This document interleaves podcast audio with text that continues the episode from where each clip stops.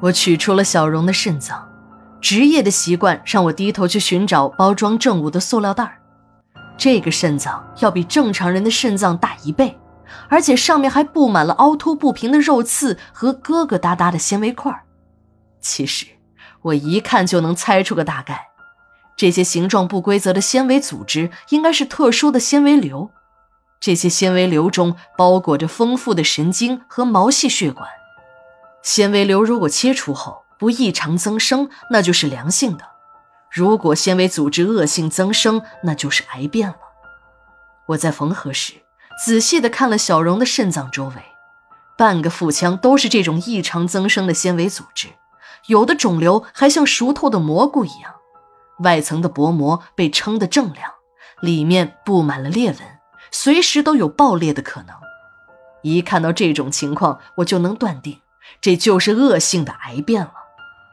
正在这时。小童接到了领导的电话，匆匆的回局里去了。这小子也真的是够心大的，要不是我追到了解剖室的门口，把那两袋组织的样本塞进了他的包里，这小子就要这么回局里复命了。回到了解剖台前，又一阵穿针引线后，小荣的尸体切口被缝合完毕。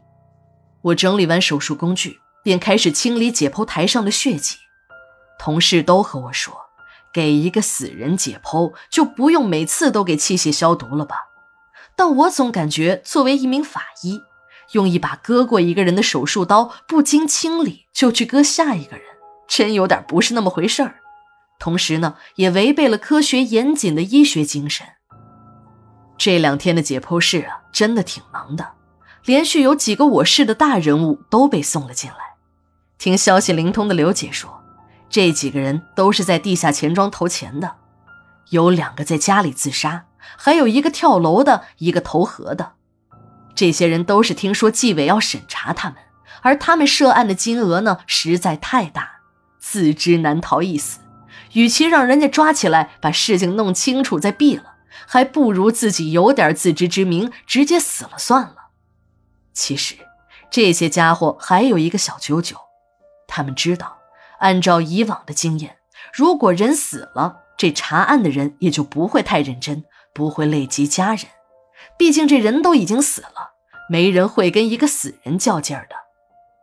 最值得一说的是银行的郝主任，作为政策性银行，想把资金弄到个人手里，还真不是什么容易的事儿。但头脑聪明的郝主任做到了，他把几家业务相关的企业协议存款都搞到了手。还挪用了一部分政策性的基金，然后把钱送进了孙哥的地下钱庄。这个大蛀虫涉案资金有上千万。听到这个消息，我简直不敢相信。这个郝主任是搞银行出身，干了半辈子，也算是个专家了。他不可能不知道那么大数额的资金放进私人钱庄的危险性。可能是那个骗子孙哥开出的条件实在是太诱人了。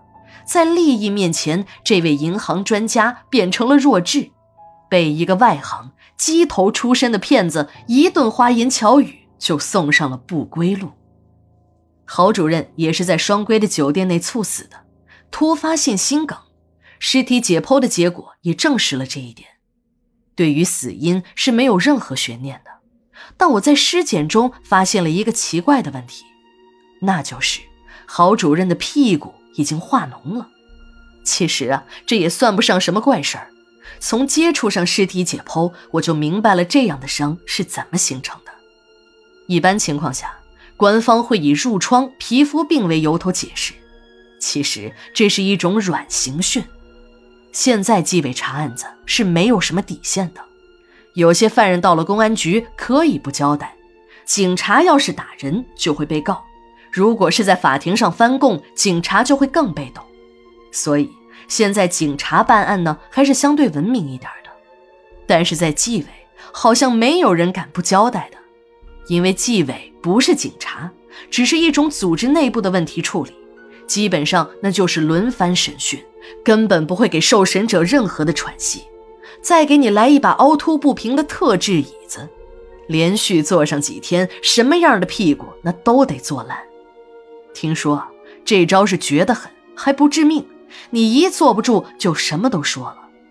这些平时坐惯了软沙发的官老爷们，基本上就没有逃过这一关的。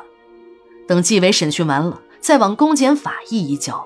如果敢翻案，办案的警察就一句话：不老实是吧？还把你交给纪委。据一些内部人士说，被纪委审查过的人认罪态度都很好，没有敢二进宫到纪委去回炉的。在殡仪馆的解剖室里混的时间长了，一些尸体的外伤基本上一眼就能看出来成因。再加上我有法医学的基础，那就更容易了一些。在内心里，我是反对刑讯逼供的，但对于这些个专门吸取纳税人血汗钱的败类官员，适当用一点手段也不算过分。在尸检时，大多数法医也都会忽略这种伤口。其实大家都知道，这心知肚明的事儿，但有些时候呢，还是不能让家属知道的。如果让家属知道了，就会出大乱子，这便是有些遗体为什么要背着家属火化的原因之一。郝主任也是这个样子，家属在办案人员的陪同下进出解剖室的时间加在一起不到十分钟。看着小荣的肾脏，我想起了刘姐的叮嘱，一定要把这个东西搞到手，能救人命呢。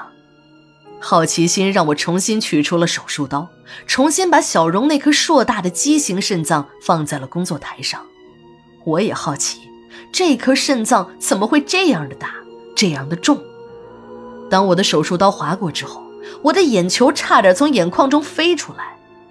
这颗肾脏里面有一颗很大的结石，竟然是透明的柱状晶体。